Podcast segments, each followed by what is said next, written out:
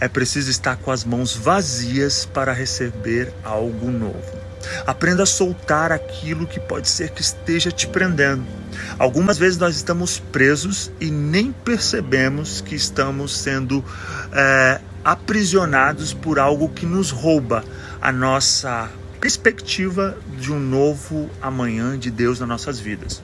Então acho que é tão importante nós percebermos e termos o discernimento daquilo que nós precisamos deixar ir para que nós possamos partir para algo novo da parte de Deus para as nossas vidas, que nós deixamos de de pensar nisso e vamos vivenciando e, e, os dias vão se passando e eu estou aqui para te dizer, algumas vezes o que vai importar de fato é aquilo que você está pronto para abrir de mão, aquilo que você está pronto para deixar ir para que algo novo possa acontecer na sua vida.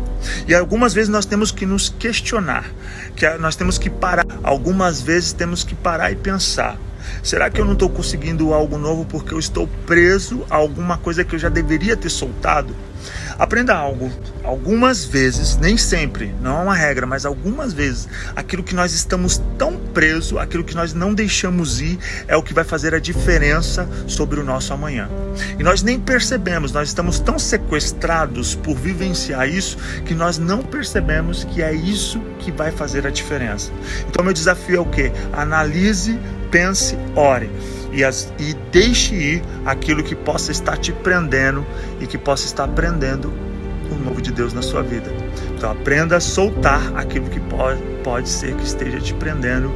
Esse é o meu recado, estou de férias aqui, está sendo especial junto com a minha esposa.